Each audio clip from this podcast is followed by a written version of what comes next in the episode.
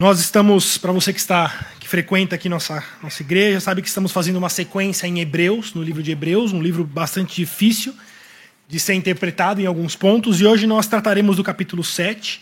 Então eu quero incentivar todos vocês a abrirem o texto no em, em Hebreus capítulo 7, seja na sua Bíblia de papel, seja no seu celular, eu não sei, mas Fato é que se você não tiver o texto aberto e acompanhando diante de você, você não vai entender a pregação de hoje.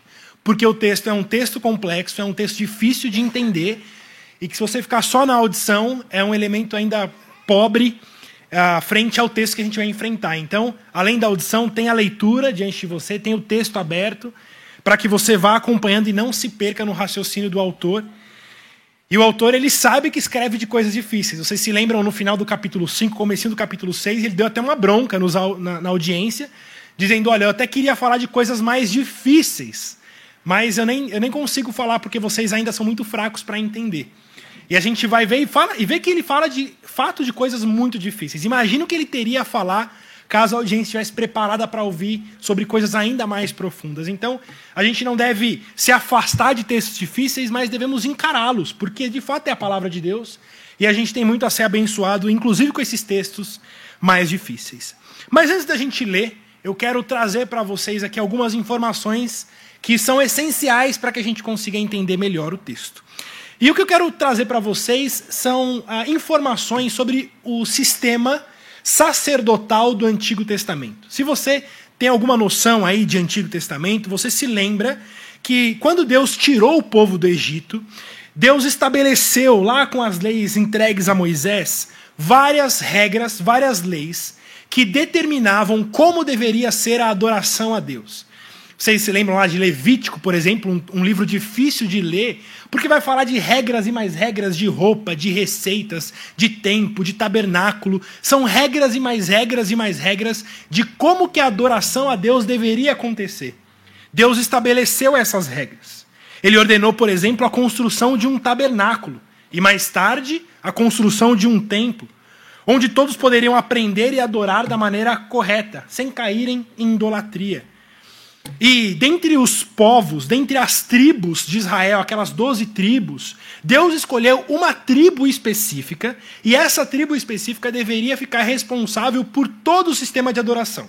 Essa tribo não ia se envolver em outras atividades, como a agricultura, como a guerra, enfim, mas eles iriam se, se concentrar especificamente no trabalho do templo, no trabalho do tabernáculo, no trabalho da adoração.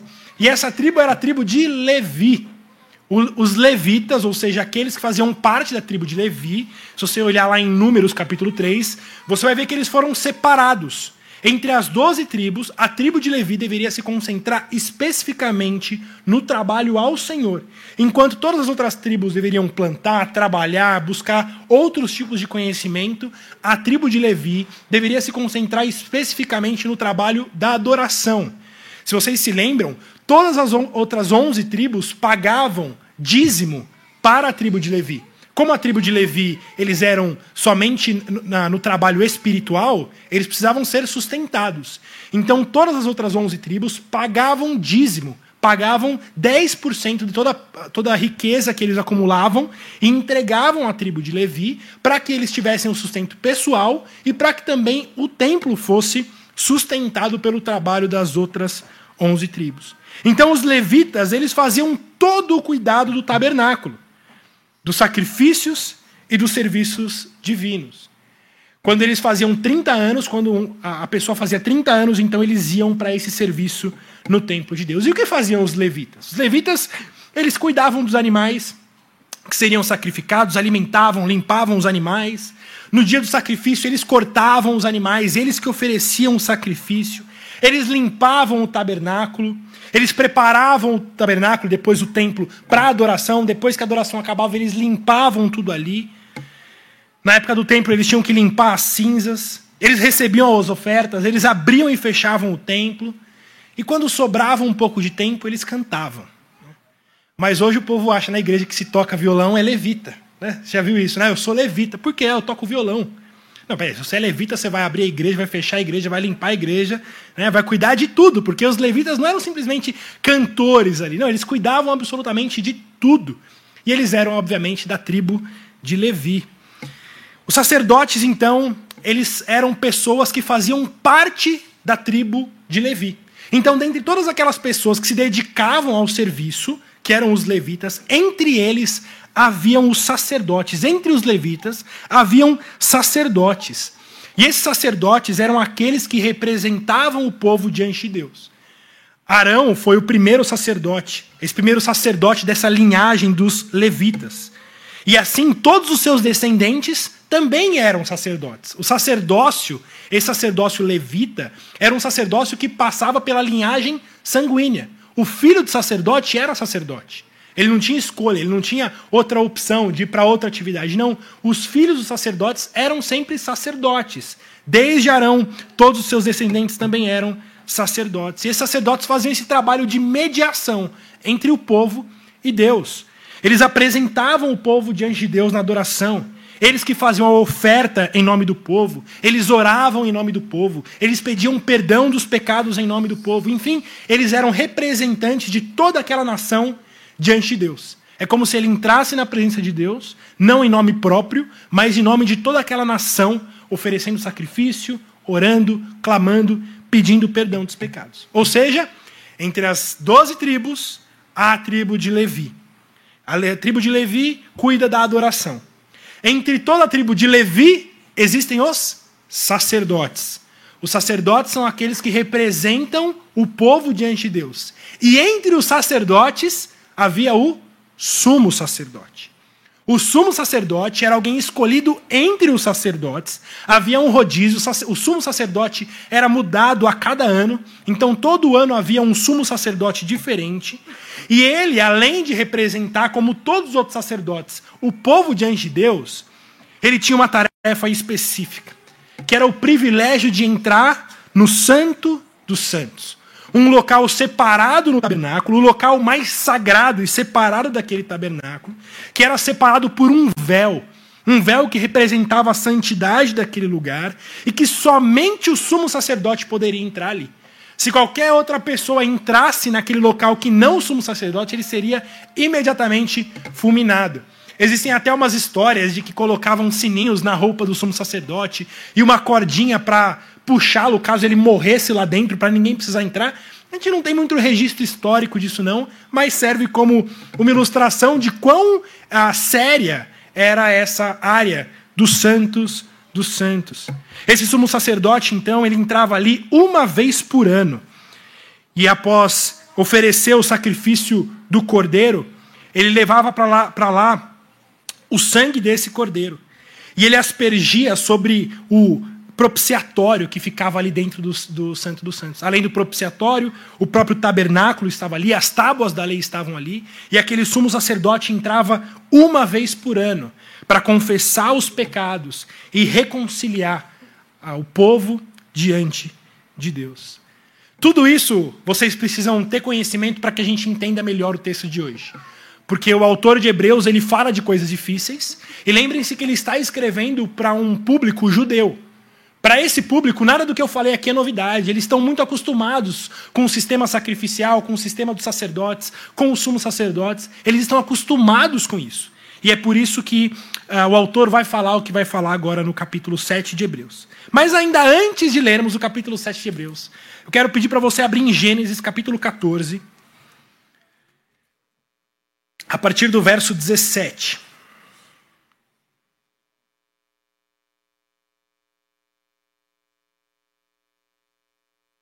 Gênesis 14, Gênesis, primeiro livro da Bíblia, capítulo 14.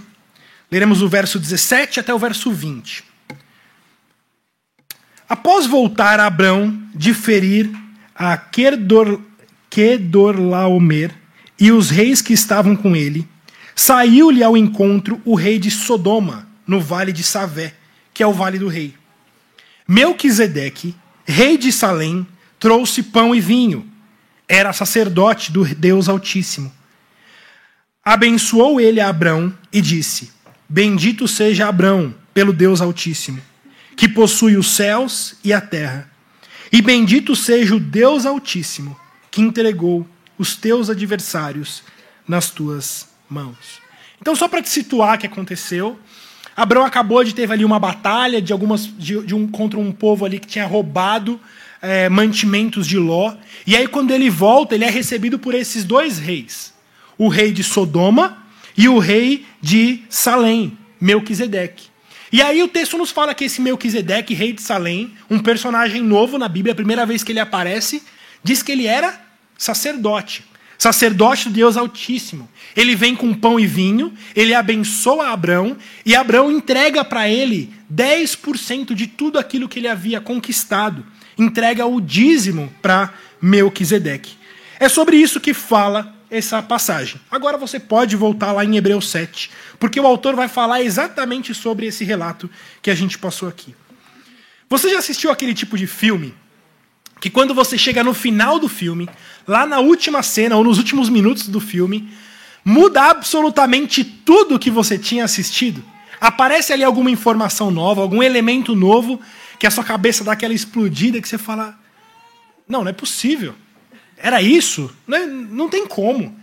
Por exemplo, alguns, alguns que eu lembro disso, A Ilha do Medo, um filme excelente do Leonardo DiCaprio, ou O Livro de Eli, que chega no final do filme, na última cena, e vem ali uma informação que você diz: não, não é possível. Não. E aí o que, que você faz imediatamente? Você começa o filme de novo. Você volta do início, fala: não, não tem como eu não ter visto isso. E aí quando você volta ao filme do começo, você vê que faz todo sentido. Você vê que o filme deu várias pistas para te levar aquela informação lá do finalzinho. E aí, quando você assiste o filme de novo, já sabendo daquela informação final, você vê que o filme ganha outro significado. E você diz: como que eu não vi isso antes? O que o autor de Hebreus vai fazer aqui no capítulo 7 é exatamente isso. Ele vai trazer essa história que a gente leu de Gênesis 14 de Melquisedeque e vai trazer uma informação que talvez para o judeu ele vai fazer. Nossa, eu não tinha visto isso. Eu não tinha entendido isso. Isso era claro. Ele está voltando no filme dizendo: Olha, lembra daquele relato de Abrão com Melquisedeque? Eu vou explicar para vocês o que, que aconteceu ali.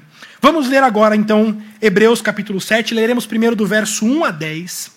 Mas nós vamos pular por hora o verso, o, cap, o verso 2 onde está entre parênteses aí, até o final do parênteses no verso 3. Então a gente vai ler de 1 a 10, mas pulando o que está em parênteses. Vamos lá. Porque este rei, porque este Melquisedeque, rei de Salém, sacerdote do Deus Altíssimo, que saiu ao encontro de Abraão, quando voltava da matança dos reis e o abençoou, para o qual também Abraão separou o dízimo de tudo, permanece sacerdote perpetuamente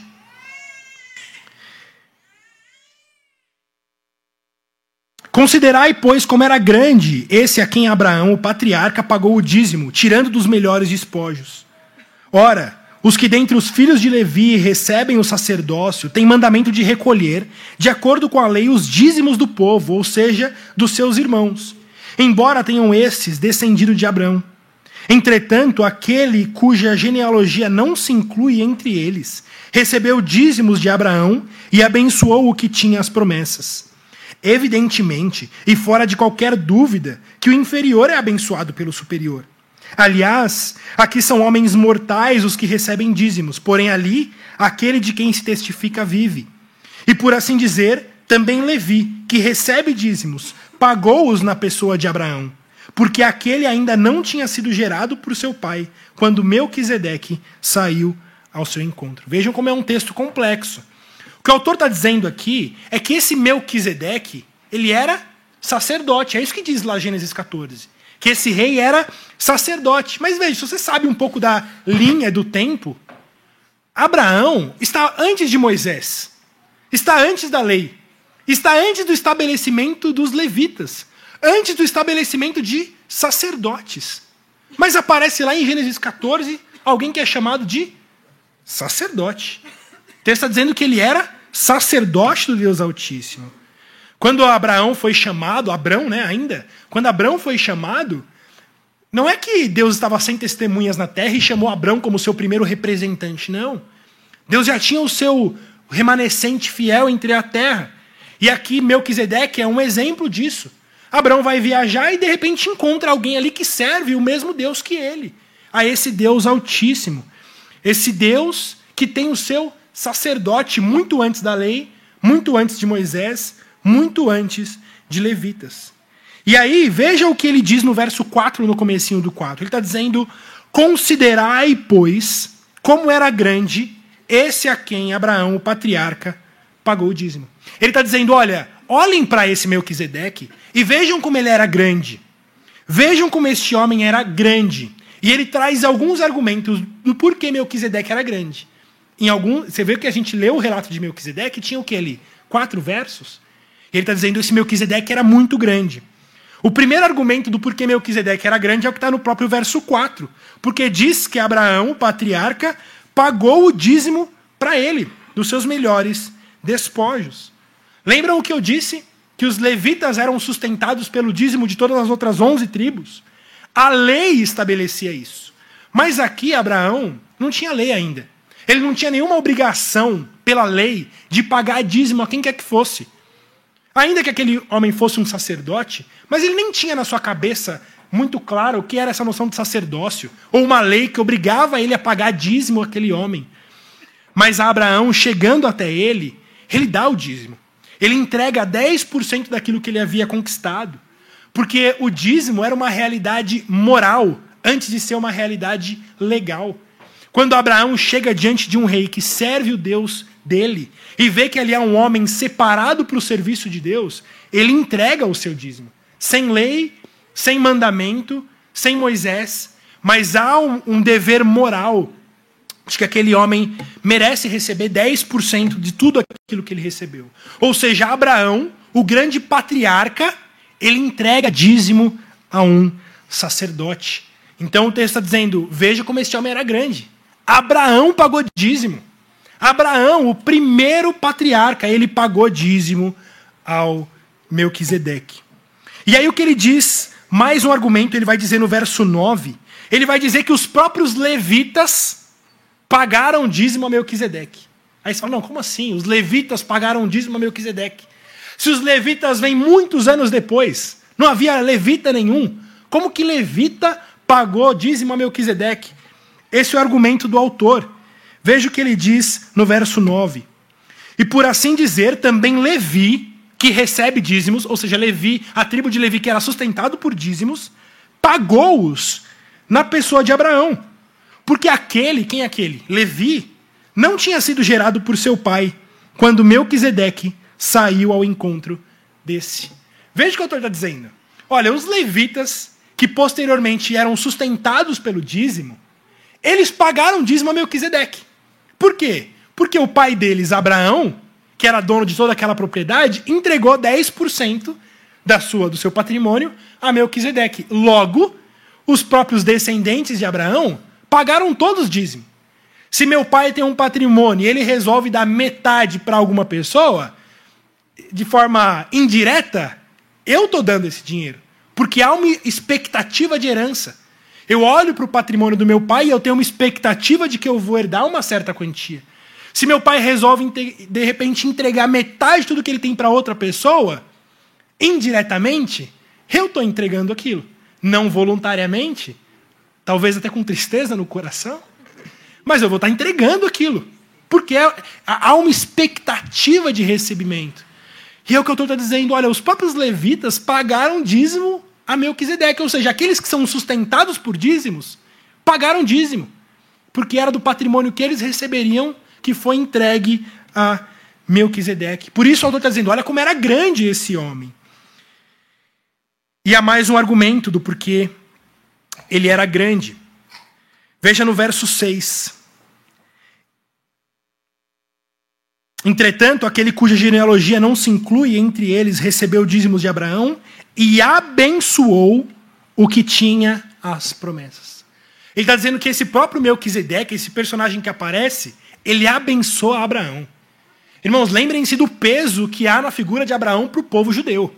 O povo judeu tem Abraão como alto escalão, porque é o primeiro patriarca. O texto está dizendo que há alguém que abençoou a Abraão. E veja o que ele diz no verso, uh, no verso 7. Evidentemente, é fora de qualquer dúvida que o inferior é abençoado pelo superior. Você nunca vê um pai pedindo bênção para o filho. Benção, filho. Não. Quem que pede bênção? É o filho que pede bênção para o pai. Bênção, pai. E o pai abençoa o filho. Por quê? O superior abençoa o inferior. E o que está dizendo o texto? Se Melquisedeque abençoou Abraão, logo Melquisedeque é maior do que Abraão. Melquisedeque é maior do que os sacerdotes, Melquisedeque é maior do que os levitas, porque eles pagaram dízimo para ele. Melquisedeque é maior do que o próprio Abraão, porque Melquisedeque é que abençoou a Abraão. Isso fazia com que Melquisedeque fosse maior do que todas aquelas figuras que estavam na cabeça dos judeus. Já sabemos então que ele é maior que os sacerdotes, maior que os levitas, maior que o próprio Abraão. E agora eu quero olhar com vocês aquele trecho que a gente pulou, aquilo que está entre os parênteses, que vai da segunda parte do verso 2 até a primeira parte do verso 3. Veja o que ele diz. Primeiramente, se interpreta rei de justiça. Para por aí. Ele está dizendo que esse Melquisedeque, que foi ao encontro de Arão, de Abraão, primeiramente se interpreta rei de justiça. Melquisedeque é a união de duas palavras. Melech, que significa rei, e Tzedek, que significa justiça. Ou seja, o próprio nome Melquisedeque soava para aquele povo como rei de justiça. Esse rei de justiça vai ao encontro de Abraão. Irmãos, de quem que o autor está falando aqui? Ele está dizendo de um homem que é maior que os sacerdotes, maior que Abraão, maior que os levitas. Se você lembrar do texto, diz que ele chega com pão e vinho, e ele tem o nome de Rei de Justiça. O que o autor está dizendo é: isso não te lembra nada? Quem é o nosso Rei de Justiça? Quem é o nosso Rei de Justiça? Jesus. Esse Melquisedeque era uma sombra de Jesus. Maior que Abraão, maior que os sacerdotes, maior que os levitas. Chega com pão e vinho e o nome dele é Rei de Justiça. Depois ele vai dizer aqui, no parênteses ainda, depois também é Rei de Salém, ou seja, Rei de Paz. Sabe por quê? Porque Salém significa paz. O significado da palavra Salém é paz. Ou seja, não só o nome dele era Rei de Justiça, mas ele era rei de uma cidade que significava paz. Ele era rei de paz. Quem que é o nosso rei de paz? Jesus. Veja como a cabeça daqueles judeus está. Como eu não vi isso antes. Esse Melquisedeque estava dizendo: olha, virá um que é maior do que todos. Virá um que é maior do que os sacerdotes, maior do que Abraão, maior do que os profetas, maior do que o sistema sacerdotal, maior do que tudo. E ele é um rei de justiça e um rei de paz. E ele continua, veja no verso 3: sem pai, sem mãe, sem genealogia, que não teve princípios de dias, nem fim de existência. Aí talvez você fale, não, agora eu não entendi nada. Como assim esse Melquisedeque, ele, ele era um fantasma? Ele apareceu sem pai, sem mãe, depois não tem fim de existência?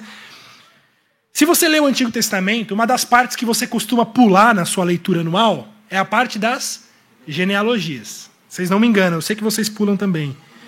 Mas as genealogias, elas trazem significados riquíssimos para o entendimento bíblico. Só um exemplo para você. Em Gênesis 5, a partir do verso 3, diz assim: olha. Viveu Adão 130 anos e gerou um filho à sua semelhança, conforme a sua imagem, e lhe chamou Sete. Depois que gerou Sete, viveu Adão 800 anos e teve filhos e filhas. Os dias todos da vida de Adão foram 930 anos e morreu. Sete viveu 105 anos e gerou Enos. E aí, você sabe, isso vai seguindo. Sempre que, que nós temos o nome da pessoa, de quem ele é filho, quem ele gerou e quantos anos ele viveu. De forma geral, é isso que as genealogias trazem. Mas, de repente, no meio dessas genealogias, aparece um homem chamado Melquisedeque. Imagine você lendo e fala, mas Melquisedeque não apareceu em nenhuma lista de genealogia. Quem é pai e mãe de Melquisedeque? Ninguém sabe. Quantos anos viveu Melquisedeque? Ninguém sabe.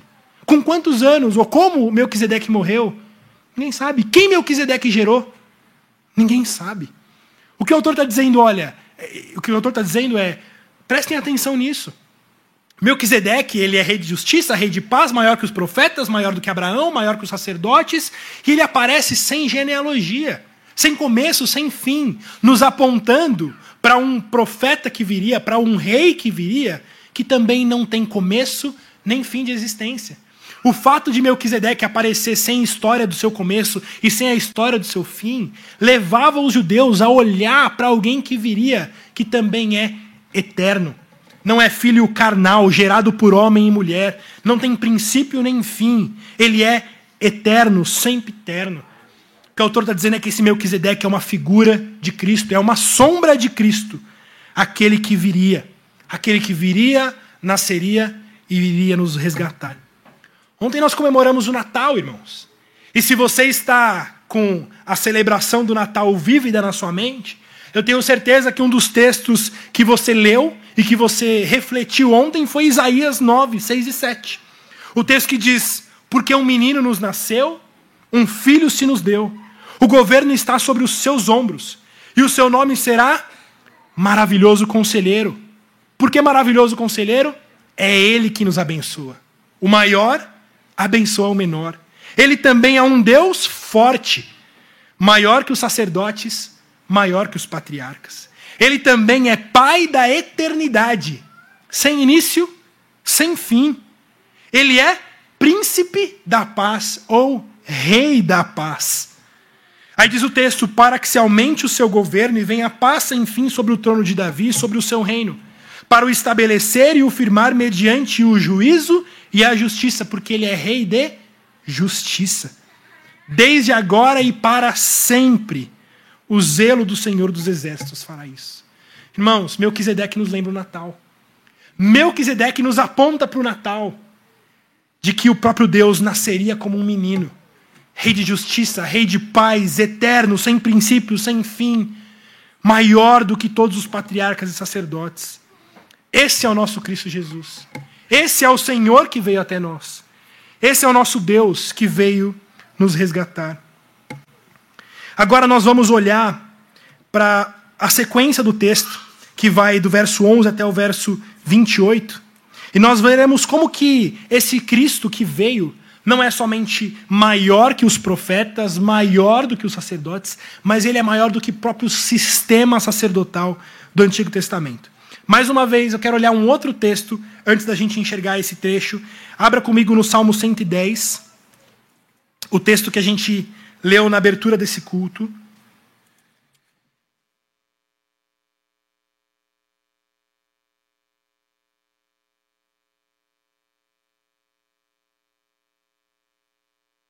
Salmo 110, leremos do verso 1 até o verso 4. Quem está escrevendo isso aqui é Davi. E Davi está num ponto da história depois ainda do estabelecimento das leis, ele já está nesse período aqui em que existem sacerdotes, existem os levitas, Davi está incluído nesse momento. E olha o que ele disse: Disse o Senhor ao meu Senhor: Assenta-te à minha direita, até que eu ponha os teus inimigos debaixo dos teus pés. O Senhor enviará de Sião o cetro do seu poder, dizendo: Domina entre os teus inimigos apresentar-se-á voluntariamente o teu povo, no dia do teu poder, com santos ornamentos, como o orvalho emergido da aurora, serão os teus jovens. O Senhor jurou e não se arrependerá. Tu és sacerdote para sempre, segundo a ordem de Melquisedeque. Ou seja, o salmista, muito tempo depois de Melquisedeque, mas muito tempo antes de Jesus, traz essa palavra, que é uma palavra profética, dizendo que o próprio Cristo se assentaria à destra do Deus Pai e ele seria representante do povo. Diz aqui que ele vai apresentar voluntariamente o seu povo no verso 3. E ele jurou que ele seria estabelecido como um sacerdote para sempre. Da linhagem dos levitas? Da linhagem de Arão? Não. Da linhagem de Melquisedeque daquele sacerdote que simplesmente aparece na história e desaparece. Está dizendo: esse Cristo que virá, ele também será sacerdote, mas um sacerdote da ordem de Melquisedeque. Vamos voltar lá agora ao nosso texto de Hebreus 7. E nós veremos cinco pontos do porquê que o sacerdócio de Jesus da nova aliança é superior ao sacerdócio dos levitas da antiga aliança. O primeiro ponto, se você está anotando, é que o sacerdócio dos levitas era imperfeito, mas o sacerdócio de Jesus é perfeito. Veja os versos 11 e 12 do capítulo 7 de Hebreus. Se, portanto, a perfeição houvera sido mediante o sacerdócio levítico, pois nele baseado o povo recebeu a lei, que necessidade haveria ainda que se levantasse outro sacerdote, segundo a ordem de Melquisedeque, e que não fosse contado segundo a ordem de Arão? Pois quando se muda o sacerdócio, necessariamente há também mudança de lei. O que eu estou dizendo é: se Davi profetizou que viria um outro sacerdote da linhagem de Melquisedeque, isso já significava que os sacerdotes do Antigo Testamento eram imperfeitos. Eles eram incapazes de, de fato, salvar aquele povo. Porque se aquele, aquele sistema sacerdotal de sacrifício, de santo dos santos, de sacrifício de animais fosse suficiente, fosse perfeito, não haveria por que Davi, incluído nesse ambiente, não haveria por que ele dizer: olha, Deus vai levantar um outro sacerdote. Um sacerdote que não vem dessa linhagem de Arão, mas ele vem da linhagem de Melquisedeque. De fato, embora Deus no Antigo Testamento aceitava e recebia essas ofertas oferecidas pelos sacerdotes, aquilo só era aceito como algo prévio, algo ainda imperfeito, mas algo que apontava para o cumprimento perfeito de Jesus Cristo, em que ele mesmo seria entregue como oferta. O nosso Cristo que vem, o sacerdote, sumo sacerdote, ele não vem para pegar um animalzinho e matá-lo mas ele mesmo é o Cordeiro de Deus que tira o pecado do mundo. Ele mesmo que se entrega em lugar do sacrifício. O primeiro ponto que o autor está lembrando aqui é que o sacerdócio de Cristo Jesus é maior do que os sacerdotes do sacerdócio dos levitas, porque aquele era imperfeito. Mas o sacerdócio de Jesus é perfeito. O segundo ponto é que aqueles sacerdotes, eles eram, aquele sacerdócio era passado por uma linhagem humana. O filho do sacerdote era sacerdotinho. Né? Mas o sacerdócio de Jesus é de uma linhagem divina. Veja o que diz os versos 13 até o verso 17. Portanto, aquele de quem são ditas essas coisas pertence a outra tribo. Jesus não era da tribo dos levitas, da qual ninguém prestou serviço ao altar. Da onde que Jesus era fazia parte? Judá. Jesus não era tribo de Levi, era tribo de Judá. E ele está dizendo: olha, Jesus era sacerdote, só que Jesus não era de Levi. Ele era de outra tribo, de uma tribo que nunca ofereceu serviço no templo. Verso 14: Pois é evidente que nosso Senhor procedeu de Judá, tribo a qual Moisés nunca atribuiu sacerdotes. E isso ainda é muito mais evidente quando, à semelhança de Melquisedeque, se levanta outro sumo outro sacerdote, constituído não conforme a lei de mandamento carnal, mas segundo o poder da vida indissolúvel, porquanto se testifica: Tu és sacerdote para sempre, segundo a ordem de Melquisedeque, citando o Salmo de Davi. Ele está dizendo: olha, Jesus foi estabelecido, irmãos, como sacerdote, mas não como um sacerdote carnal, simplesmente porque ele era filho de sacerdote. Não. Jesus não poderia ser filho de sacerdote porque ele vem de Judá. Mas ele foi feito sacerdote por causa de um juramento. Porque Deus já havia prometido que ele seria feito sacerdote, sem pai sem mãe sacerdotes, assim como foi Melquisedeque. Ou seja, o sacerdócio de Cristo vem de uma linhagem divina. Não vem simplesmente pela carne ou pelo sangue, mas vem do próprio Deus. Veja o verso 20 e 21 comigo. E visto que não é sem prestar juramento, porque aqueles sem juramento são feitos sacerdotes, mas este com juramento por aquele que lhe disse o Senhor jurão, jurou e não se arrependerá. Tu és sacerdote para sempre. Ele está dizendo: olha, aqueles sacerdotes do Antigo Testamento não tinha juramento. Eles só eram filhos e não tinha muita escolha. Eles tinham que ser sacerdotes. Não tinha muito para onde fugir. Meu pai era sacerdote, eu também sou. Fazer o quê? A vida segue o jogo. Mas Cristo não. Cristo ele é sacerdote por um juramento. Foi algo entregue nas suas mãos, em que o próprio Deus jurou, dizendo: Tu és sacerdote para sempre. Jesus, então, tem o seu sacerdócio maior do que o sacerdócio dos levitas, porque o seu sacerdócio é um sacerdócio que vem direto da mão de Deus. O terceiro ponto é que o sacerdócio dos levitas era próprio de uma aliança imperfeita. E o sacerdócio de Jesus é de uma aliança perfeita. Veja comigo os versos 18 e 19. Porquanto, por um lado, se revoga a anterior ordenança, por causa da sua fraqueza e inutilidade. Pois a lei nunca aperfeiçoou coisa alguma. E, por outro lado, se introduz esperança superior pela qual nos achegamos a Deus. Veja o verso 22. Por isso mesmo, Jesus se tem tornado fiador de superior aliança.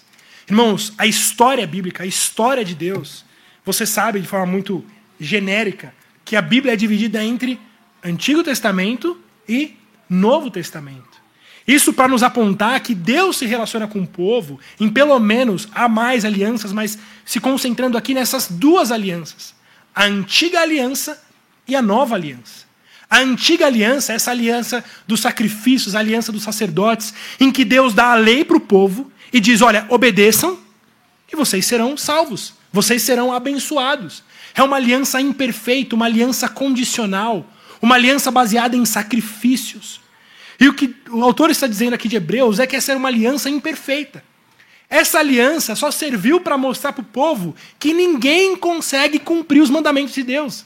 Se você for ler o livro de Levítico, com aquele monte de leis e regras para serem cumpridas, você mal consegue ler aquilo. Quanto mais cumprir. Quanto mais cumprir aquelas ordenanças. O que Deus está mostrando é: olha o nível de santidade que eu requero de vocês. Vocês querem chegar ao céu pelo esforço de vocês? Vocês querem chegar ao céu por serem boas pessoas, por serem bons cidadãos, por fazerem as coisas direitinho? Então é o seguinte, abre o livro de Levítico. Dá uma olhada lá na minha lei, em Êxodo 20. Veja que tipo de exigência de santidade eu exijo de vocês. É isso que eu requero de vocês. É para isso que servia a antiga aliança para mostrar para o povo a incapacidade do povo de ser santo. Porque nós estamos em meio a pecado. E não há qualquer possibilidade da gente alcançar o céu pelo nosso próprio esforço, porque o padrão de santidade de Deus é muito acima do nosso. E o que o autor está dizendo aqui é: esse Cristo que veio como um sacerdote, ele veio de uma nova aliança. Ele não veio para estabelecer aquela antiga aliança. Não, ele veio fazer uma nova aliança. E sabe o que é essa nova aliança? É que o próprio Cristo, ele é santo em nosso lugar. Ele cumpre a lei no nosso lugar. E ele morre com um sacrifício em meu lugar, para que eu não morra. Ele se entrega em meu lugar porque eu fui imperfeito e ele é perfeito. Cristo se entrega para que eu seja feito perfeito e ele imperfeito. Jesus se tornou maldição em nosso lugar. Aquilo que a antiga aliança era incapaz de cumprir. Veja o texto: a antiga aliança nunca aperfeiçoou ninguém. O que quer dizer isso? Nunca tornou ninguém santo porque era incapaz de que, cumprindo as regras, você conseguisse alcançar o favor de Deus. O padrão de santidade de Deus está muito acima daquilo que a gente pode cumprir. Alguém já disse que se você quiser alcançar o céu com o seu próprio esforço, é mais fácil você chegar até a lua fazendo uma corda de areia. É mais provável que você consiga chegar ao céu por uma corda de areia do que chegar do que chegar à lua por uma corda de areia, do que chegar ao céu pelas suas próprias obras. Porque o padrão de santidade de Deus é absurdamente outro que a gente é incapaz de cumprir. Por isso a necessidade dessa nova aliança. Por isso a necessidade desse Cristo vir até nós. Viver a nossa vida. Ser santo em todas as coisas e morrer em nosso lugar. Oferecendo a si mesmo como sacrifício. O autor está dizendo: esse Cristo, ele inaugura essa nova aliança. Esse novo tempo em que nós estamos. Um tempo em que nós confiamos nesse Cristo Jesus que ofereceu a si mesmo como sacrifício em nosso lugar. Nos versos 23 e 25, nós vemos o quarto ponto do porquê o sacerdócio de Cristo é maior do que o dos levitas. Porque o dos levitas era um sacerdócio provisório, mas o de Jesus é um sacerdócio eterno. Veja o verso 23 a 25. Ora, aqueles são feitos sacerdotes em maior número, porque são impedidos pela morte de continuar. Este, no entanto, porque continua para sempre tem o seu sacerdócio imutável. Por isso também pode salvar totalmente os que por ele se chegam a Deus, vivendo sempre para interceder por ele. Ele está dizendo, gente, Vocês já viram a quantidade de sacerdotes que havia na antiga aliança? Milhares. Sabe por quê? Porque eles morriam. O sacerdote morria e ele precisava de outro. E não bastava um, bastava precisava de vários para que eles dessem conta de de fato representar o povo diante de Deus. Mas depois que Jesus vem como nosso sumo sacerdote, não tem outro sumo sacerdote. Jesus é o último sumo sacerdote. Não vem outro. Por quê? Porque esse sumo sacerdote não morre. Esse sumo sacerdote permanece vivo hoje. E o que ele está dizendo, sabe o que Jesus está fazendo hoje? Jesus não está de férias. Jesus não está num trono lá, ou não está vestido de Papai Noel entregando presente na casa de crianças pobres. Jesus está diante de Deus intercedendo por nós, entregando o seu sacrifício em nosso lugar. Jesus está diante do Pai, dizendo: Pai, olha esses furos em minha mão, olha esse furo do meu lado. Este sacrifício é em nome do Guilherme. Eu estou aqui diante do Pai, oferecendo o meu sacrifício, lembrando o meu sacrifício na cruz do Calvário em nome do Guilherme. Jesus está nesse momento intercedendo em meu lugar diante do Pai. E se ele está em meu lugar, e se você está em Cristo, você pode ter essa mesma confiança que Jesus também está intercedendo em teu lugar, diante do Pai, dizendo: perdoa o João, perdoa a Francisca, perdoa o Pedro, perdoa a Maria, porque eu estou aqui oferecendo, Pai, o meu sacrifício, lembrando o meu sacrifício. Cristo permanece até hoje diante do Pai, intercedendo em nosso lugar, clamando em nosso lugar. Ele é o nosso sumo sacerdote. Ele permanece ali. Os levitas iniciavam o seu ministério aos 30 anos, mas depois de 40, 50, morriam. Cristo também iniciou seu ministério aos 30 anos. Mas Cristo morreu e ressuscitou e permanece vivo à destra do Pai. Por isso o autor está dizendo: a gente não precisa de outro sacerdote. O nosso sacerdote permanece vivo. Por isso, ele diz no verso 25: Por isso também pode salvar totalmente os que por ele se chegam a Deus, vivendo sempre a interceder por eles. Ele pode nos salvar, porque ele permanece intercedendo por nós. E o último ponto, irmãos, é que os sacerdotes levitas, embora representavam o povo diante de Deus, eles mesmos eram pecadores. Eles representavam de fato o povo diante de Deus, mas havia pecado no coração deles. Eles não iam limpos diante de Deus. Eles mesmos eram pecadores. Mas o nosso sacerdote, ele vai diante do Pai santo e puro, perfeitamente santo e puro. Veja comigo os versos 26 a 28.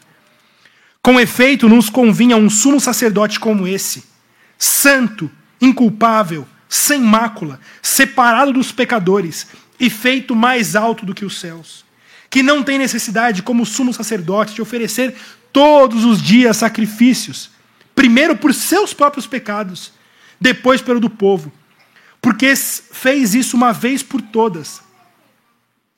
Porque fez isso uma vez por todas, quando a si mesmo se ofereceu. Porque a lei constitui sumos sacerdotes a homens sujeitos à fraqueza mas a palavra do juramento, que foi posterior à lei, constitui o Filho perfeito para sempre. Amém? Esse Jesus, ele não precisa oferecer sacrifício todo dia. Quando eu disse que ele está diante do Pai, se oferecendo como sacrifício, não é que ele está mais uma vez morrendo. Não, não, não. Ele está só lembrando do sacrifício que ele ofereceu uma vez por todas. Porque o sacrifício de Cristo é perfeito. Ele não precisa mais morrer a cada pecado nosso mas é um sacrifício que nos perdoa eternamente. Todos os nossos pecados, passados e futuros, foram entregues a Jesus Cristo. E ele morreu uma vez por todas, porque o sacrifício dele é perfeito. Irmãos, é por isso que a gente não vem aqui matar animalzinho. É por isso que hoje a gente não oferece mais sacrifícios a Deus, porque o Supremo Cordeiro, o sumo sacerdote, a si mesmo se entregou em nosso lugar. Ele é o nosso Cristo, ele é o nosso Salvador.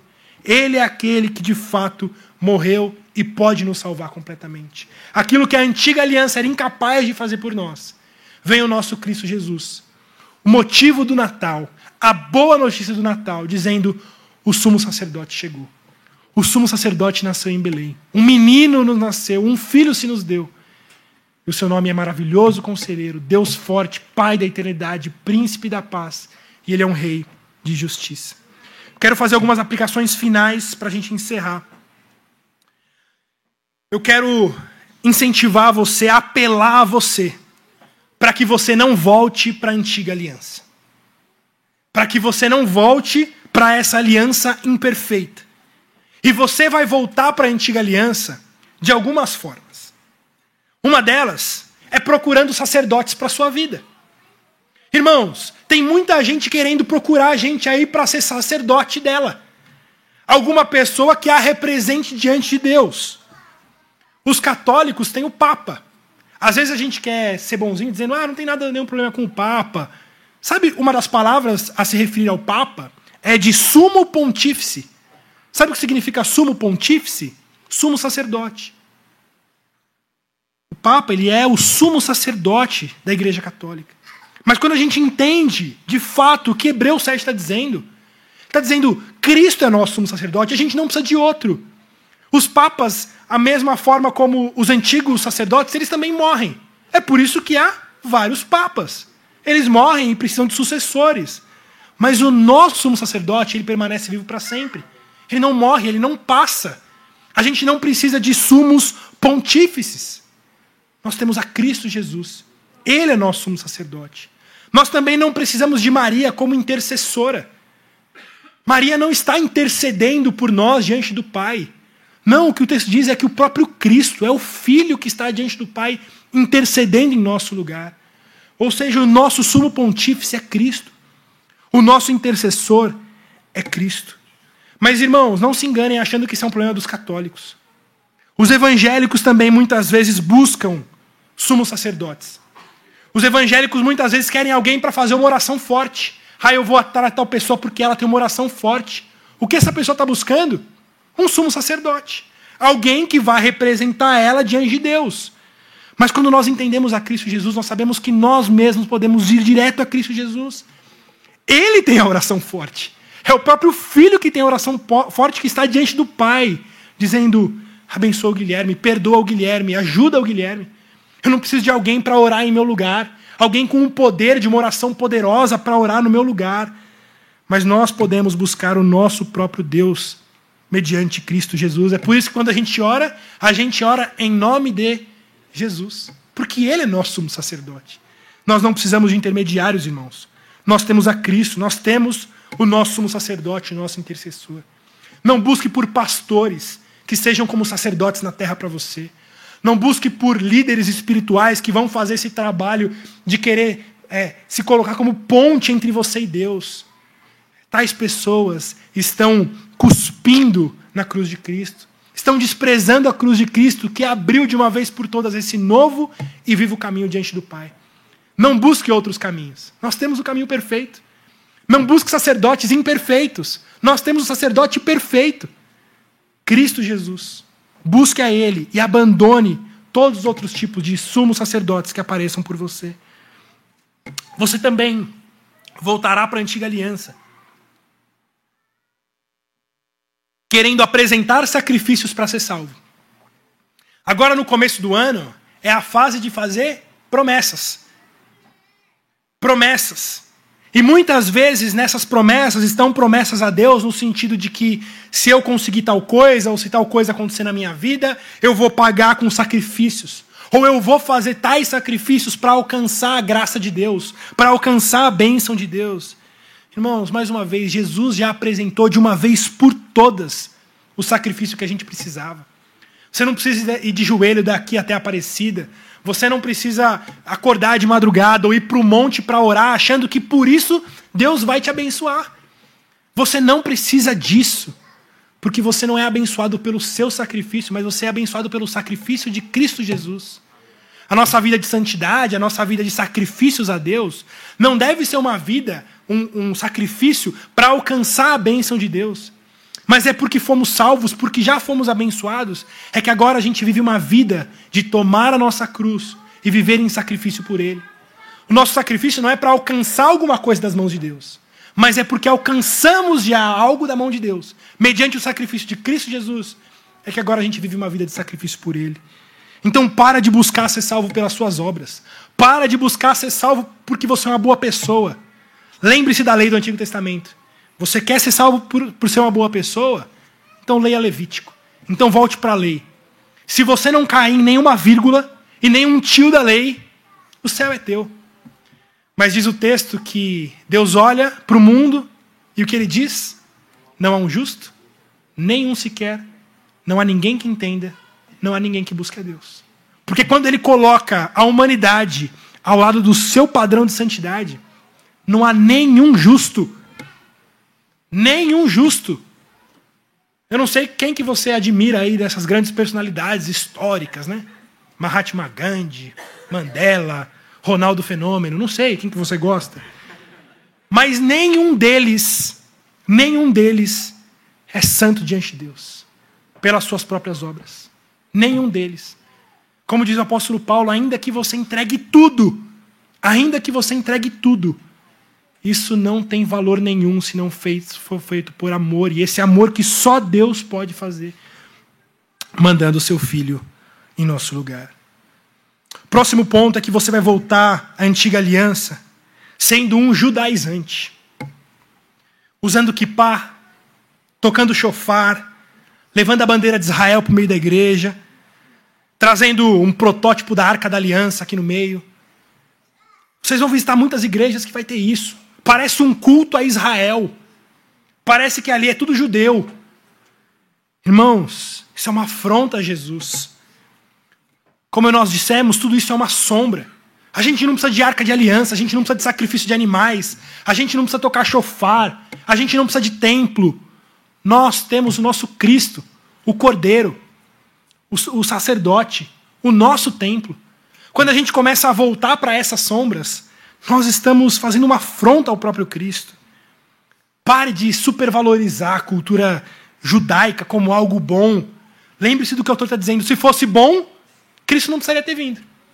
Se o sistema sacrificial do Antigo Testamento fosse bom, se o sistema do sacerdócio do Antigo Testamento fosse bom, Jesus não precisaria ter vindo, mas ele veio para mostrar que aquilo era imperfeito, era uma sombra. Então a gente não precisa voltar para esse sistema sacrificial do Antigo Testamento, querendo de novo que o templo seja construído lá em Israel, querendo de novo ter uma arca da aliança, querendo de novo sacrificar animais. Não. Cristo Jesus, ele já fez todo o trabalho em nosso lugar. E ele é mediador dessa nova aliança, que não é mais de sombras, mas é de luz. Por fim, irmãos, renda-se a Jesus. Renda-se a esse Cristo a esse Cristo que é o nosso sumo sacerdote, permanece até hoje intercedendo por nós. Se você não está em Cristo, saiba que Ele está agora diante do Pai. E que você pode fechar o seu olho e clamar: Senhor Jesus, salva-me. Senhor Jesus, entregue o meu nome diante do Pai. Entregue o meu nome diante do Deus Pai. E salva-me. E saiba que a promessa de Cristo é que aquele que vai a Ele, de maneira nenhuma será lançado fora. Nós temos um sumo sacerdote perfeito, que não morre, não passa e não falha. Esse é o nosso Cristo Jesus. Confie nele, confie em Cristo Jesus, e Ele te salvará. Amém? Vamos orar. Senhor Deus, nós te louvamos por tua palavra. Essa palavra tão acima da nossa capacidade de compreensão, mas é uma palavra viva é uma palavra que transforma, é uma palavra que nos traz esperança. Ó oh Deus, nós te louvamos pelo nosso sumo sacerdote, Jesus Cristo, que foi levantado, que nasceu como menino, que veio como nossa esperança. Porque nós, por nós mesmos, somos incapazes de nos salvar. E nem o sangue de bodes e animais pode nos salvar. Não é o trabalho dos sacerdotes que pode nos salvar, mas tão somente o teu sangue então, somente o sangue do teu filho, Cristo Jesus, é que nos salva. E por isso nós te louvamos. Te louvamos pela obra completa, final e consumada de Cristo Jesus. Aquele que morreu e se entregou a si mesmo em nosso lugar. E que permanece até hoje intercedendo por nós diante do Pai. Nós te louvamos, ó Deus, pela tua grande salvação e por esse grande juramento de enviar Cristo Jesus até nós para nos salvar. Amém.